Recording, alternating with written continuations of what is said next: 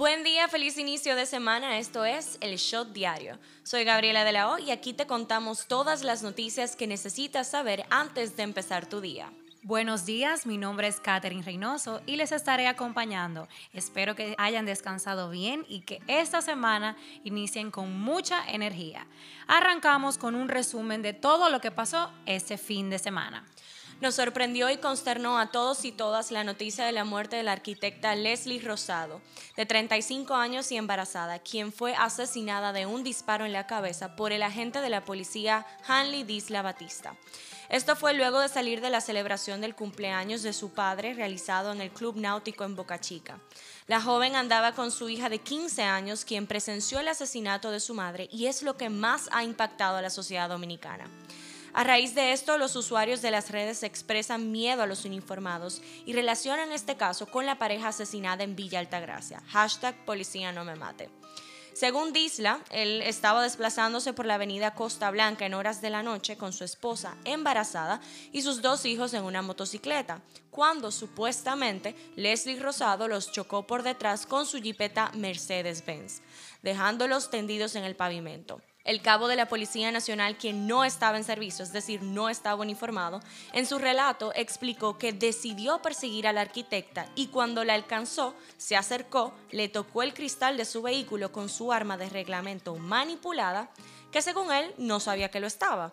Es en ese momento que se le escapa un tiro que impacta la cabeza de Leslie. Al ver que era una mujer, el cabo la llevó al hospital.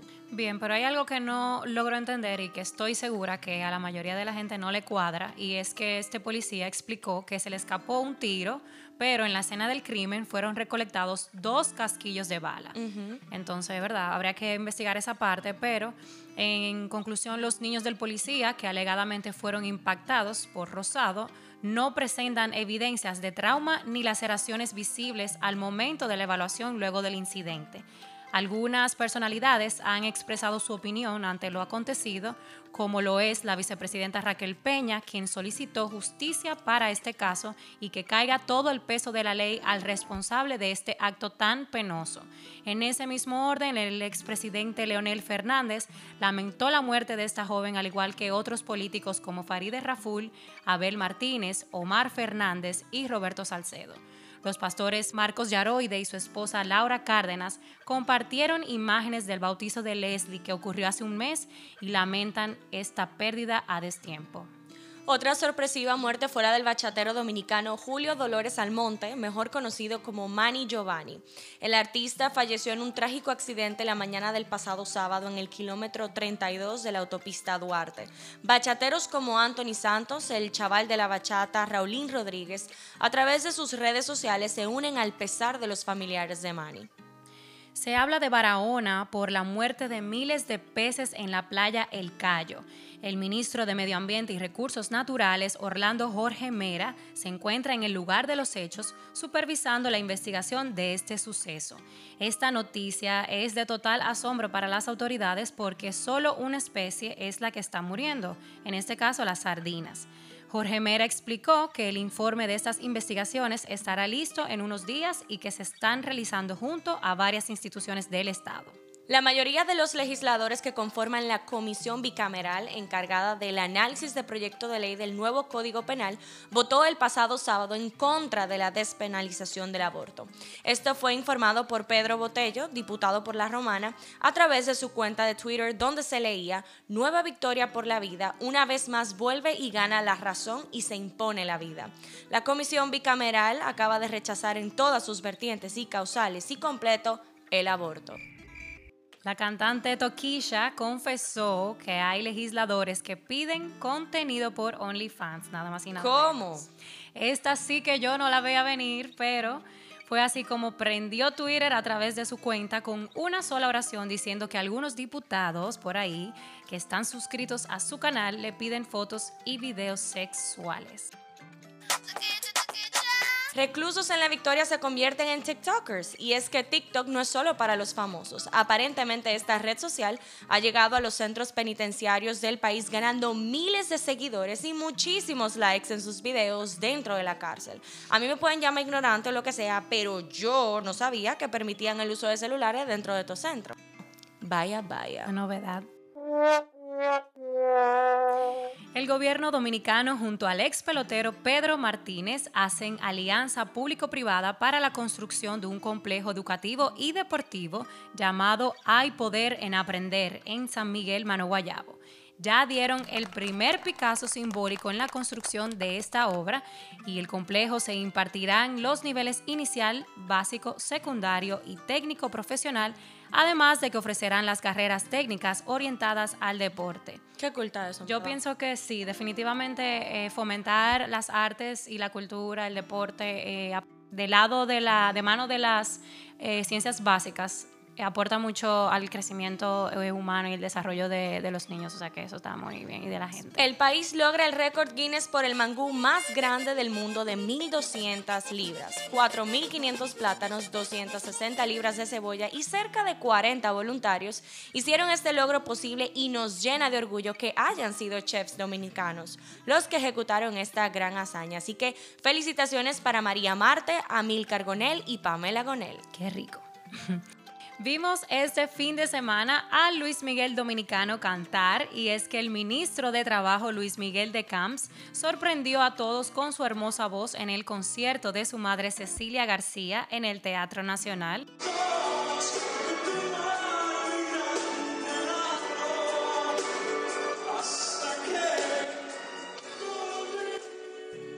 Bueno, ya sabemos que Luis Miguel puede, ¿verdad?, tener un side job.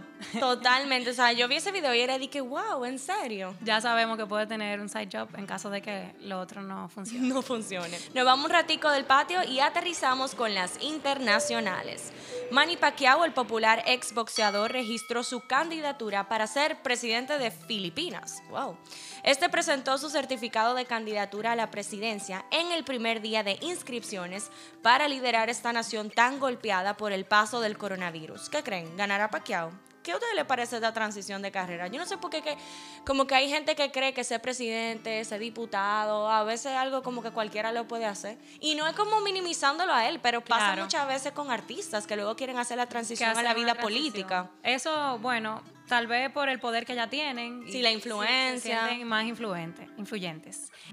Y Britney Spears celebró su libertad tras ganar la batalla por su tutela con unas fotos totalmente desnudas, tapando algunas zonas con unas florecitas de color rosa.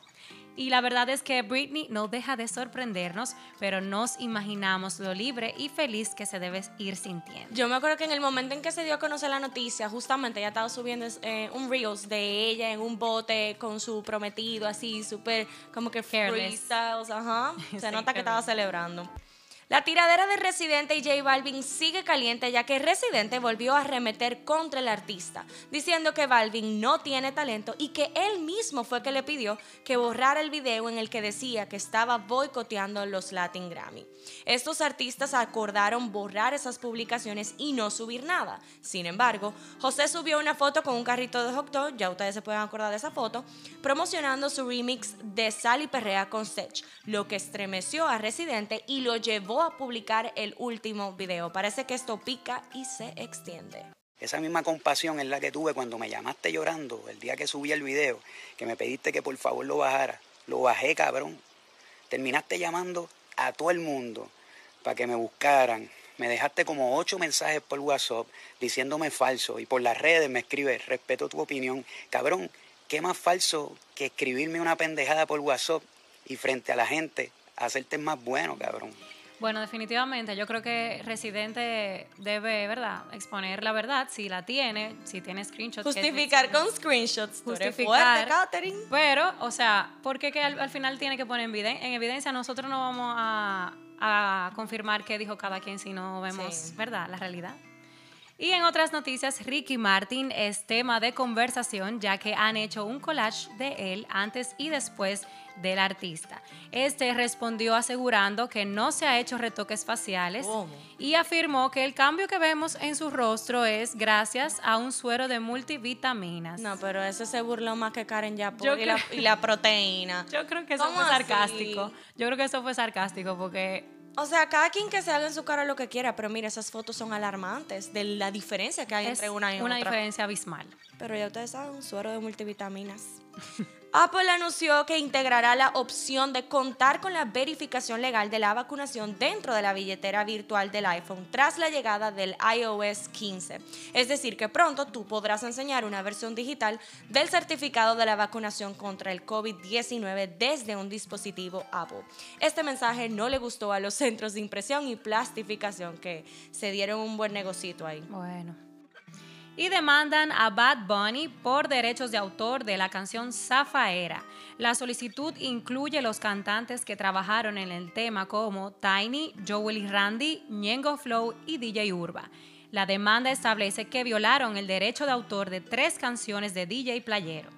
Por cada canción utilizada sin autorización, se requerirá por daños y perjuicios un monto de 150 mil dólares.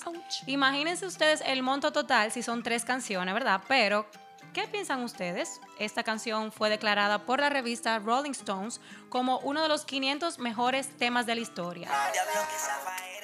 ¿Será plagio? ¿No será plagio? Mm, la verdad, hay, hay unos beats que son viejísimos. Eso que te iba a decir. El playero es un tema clásico. Es un, como un beat clásico que sea, lo hemos oído en muchas. Eh, hay que ver si ellos pidieron, ajá, si ellos pidieron permiso. Porque eso se pide. Y yo entiendo que hay muchos. Y tiene un costo. Y tiene un costo, pero que entre ellos son amigos también, los productores. Entonces habría que ver en ese lazo de amistad, negocio. ¿Qué fue lo que pasó? Que acordaron, exacto. Nosotras no creemos mucho en la suerte, pero la verdad que este caso nos está haciendo dudar. Y es que una mujer de Florida gana dos veces, oigan bien, dos veces la lotería el mismo día. Porque tú ves, si fuera dos veces en un año, pero dos veces el mismo día, yo nunca fui buena en estadística, pero ¿qué tan probable es que esto le pase a alguien? La suma de los premios dio un total de 4 millones de dólares. La mujer de 64 años compró dos boletos y se sacó todo lo chelito. Esto fue el show diario y les deseamos una semana tan buena como el día de la señora de la loto. Bueno, no olviden seguirnos en nuestras redes sociales arroba el punto shot para más actualizaciones durante el día. Nos vemos cuando nos escuchemos.